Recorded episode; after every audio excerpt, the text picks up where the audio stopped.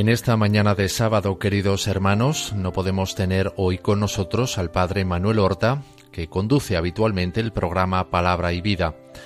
En su lugar les vamos a ofrecer la meditación Hablar con Dios, tomada del libro del mismo nombre escrito por Francisco Fernández Carvajal.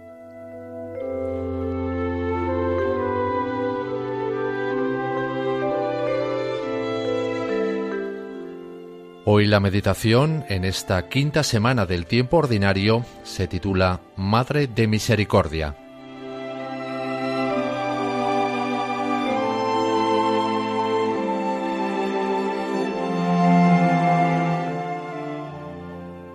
Una gran multitud seguía a Jesús y van tan pendientes de su doctrina que se han ido alejando de las ciudades y aldeas sin tener nada que comer el Señor llamó entonces a sus discípulos y les dijo, Siento profunda compasión por la muchedumbre, porque ya hace tres días que permanecen junto a mí y no tienen qué comer. Y si los despido en ayunas a sus casas, desfallecerán en el camino, pues algunos han venido de lejos. La compasión misericordiosa es una vez más lo que lleva a Jesús a realizar el extraordinario milagro de la multiplicación de los panes y de los peces. Nosotros debemos recurrir frecuentemente a la misericordia divina, porque en su compasión por nosotros está nuestra salvación y seguridad.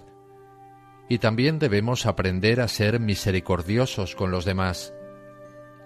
Este es el camino para atraer con más prontitud el favor de Dios. Nuestra Madre Santa María nos alcanza continuamente la compasión de su Hijo y nos enseña el modo de comportarnos ante las necesidades de los hombres. Dios te salve, Reina y Madre de Misericordia, le hemos dicho tantas veces. Quizá, como muchos cristianos, un día a la semana, como hoy sábado, acudimos a ella de modo particular cantándole o rezándole esa antiquísima oración. María es la que conoce más a fondo el misterio de la misericordia divina. Sabe su precio y sabe cuán alto es. En este sentido la llamamos Madre de la Misericordia, Virgen de la Misericordia o Madre de la Divina Misericordia. En cada uno de estos títulos se encierra un profundo significado teológico porque expresan la preparación particular de su alma, de toda su personalidad, sabiendo ver primeramente a través de los complicados acontecimientos de Israel y de todo hombre y de la humanidad entera después, aquella misericordia de la que nos hacemos partícipes por todas las generaciones, según el eterno designio de la Santísima Trinidad.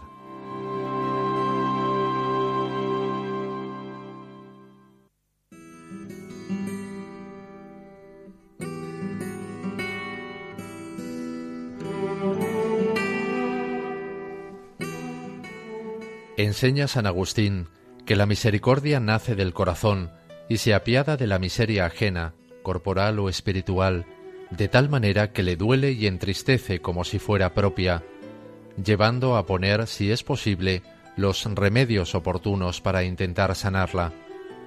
Se derrama sobre otros y toma los defectos y miserias ajenos como propios, e intenta librarles de ellos. Por esto dice la Sagrada Escritura que Dios es rico en misericordia, y es más glorioso para Él sacar bien del mal que crear algo nuevo de la nada.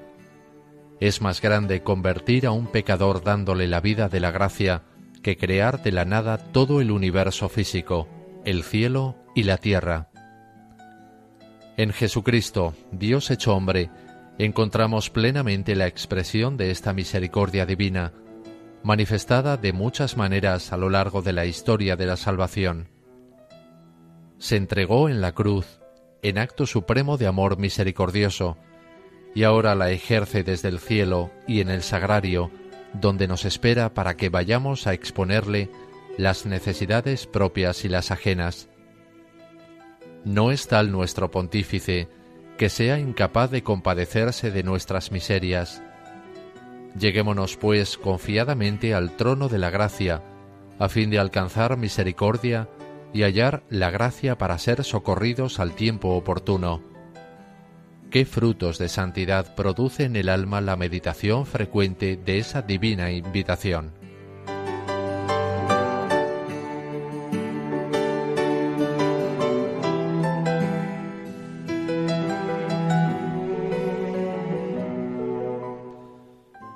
María participa en grado eminente de esta perfección divina, y en ella la misericordia se une a la piedad de madre.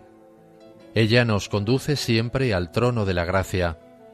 El título de Madre de la Misericordia, ganado con su fiat en Nazaret y en el Calvario, es uno de los mayores y más bellos nombres de María. Es nuestro consuelo y nuestra seguridad. Con su amor materno se cuida de los hermanos de su Hijo, que todavía peregrinan y se hallan en peligros y ansiedad hasta que sean conducidos a la patria bienaventurada. Por este motivo la Santísima Virgen es invocada en la Iglesia con los títulos de abogada, auxiliadora, socorro, mediadora. Ni un solo día ha dejado de ayudarnos, de protegernos, de interceder por nuestras necesidades.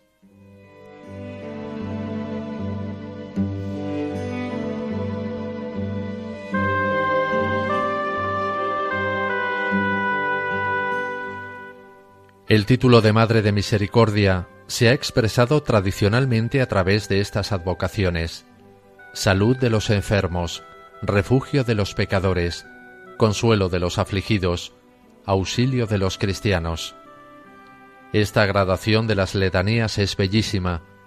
Muestra cómo María ejerce su misericordia sobre aquellos que sufren en el cuerpo para curar su alma, y cómo seguidamente les consuela en sus aflicciones, y les hace fuertes en medio de todas las dificultades que tienen que sobrellevar.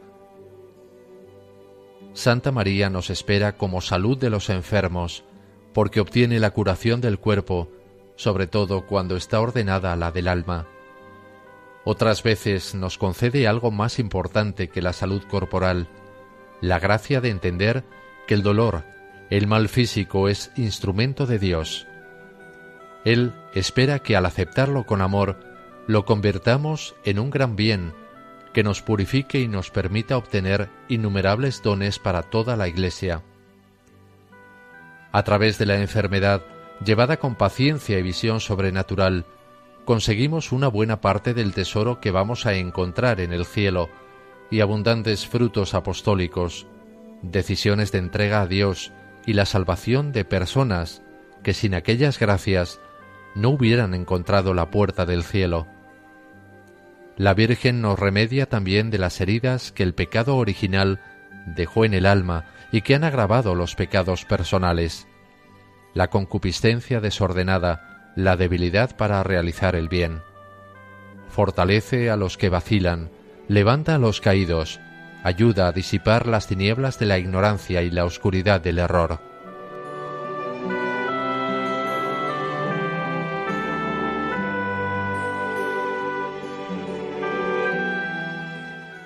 La Virgen Misericordiosa se nos muestra como refugio de los pecadores.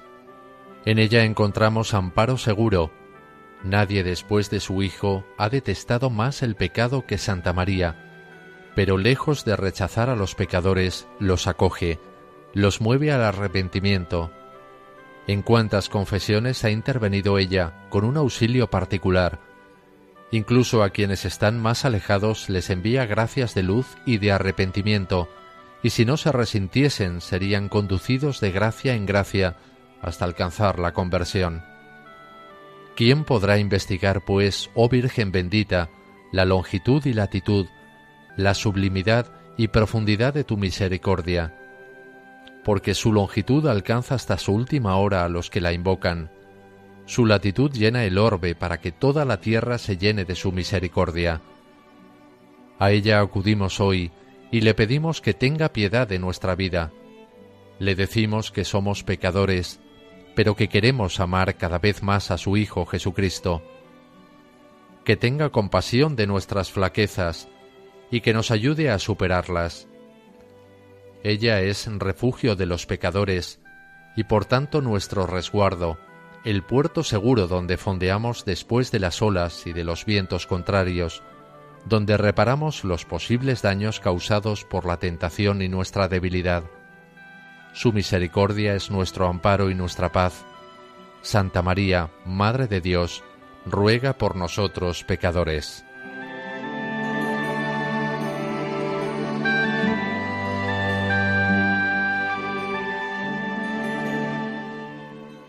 La Virgen nuestra Madre fue durante toda su vida consuelo de aquellos que andaban afligidos por un peso demasiado grande para llevarlo ellos solos.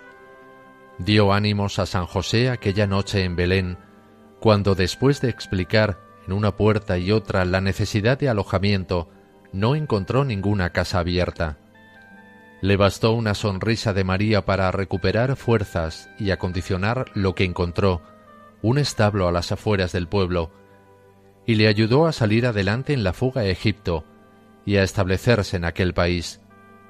Y a José, a pesar de ser un hombre lleno de fortaleza, se le hizo más fácil el cumplimiento de la voluntad de Dios con el consuelo de María. Y las vecinas de Nazaret encontraron siempre apoyo y comprensión en unas palabras de la Virgen. Los apóstoles hallaron amparo en María cuando todo se les volvió negro y sin sentido después de que Cristo expiró en la cruz.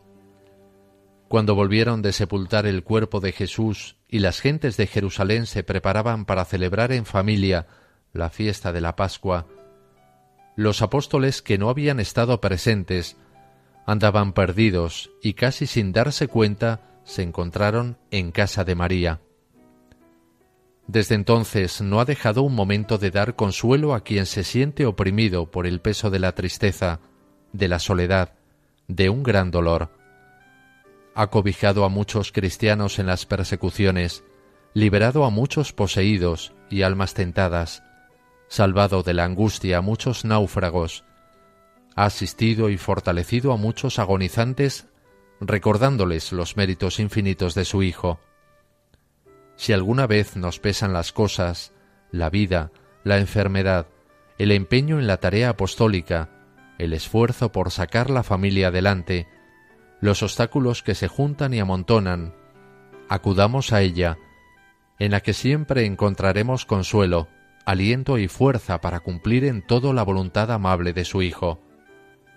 Le repetiremos despacio, Dios te salve, Reina y Madre de Misericordia, vida, dulzura, esperanza nuestra. En ella aprenderemos a consolar y alentar, a ejercer la misericordia con quienes veamos que necesitan esa ayuda grande o pequeña, una palabra de estímulo, de condolencia, que tan grata es al Señor.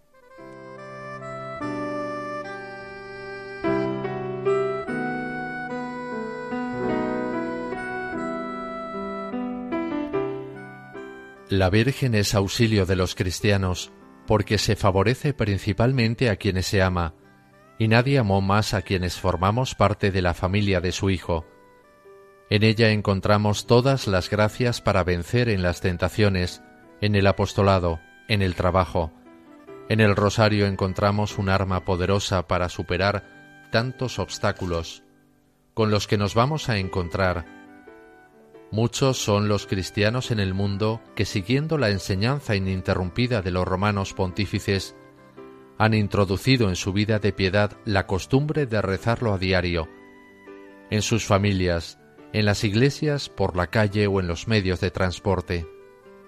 En mí se encuentra toda gracia de doctrina y de verdad, toda esperanza de vida y de virtud con cuánta sabiduría la Iglesia ha puesto esas palabras en boca de nuestra Madre para que los cristianos no las olvidemos.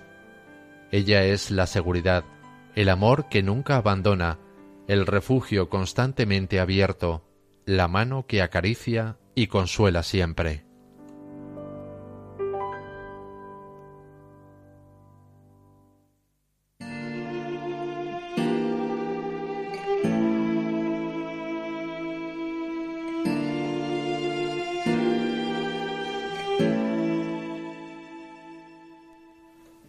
Hasta aquí, queridos oyentes, la meditación Hablar con Dios de Francisco Fernández Carvajal.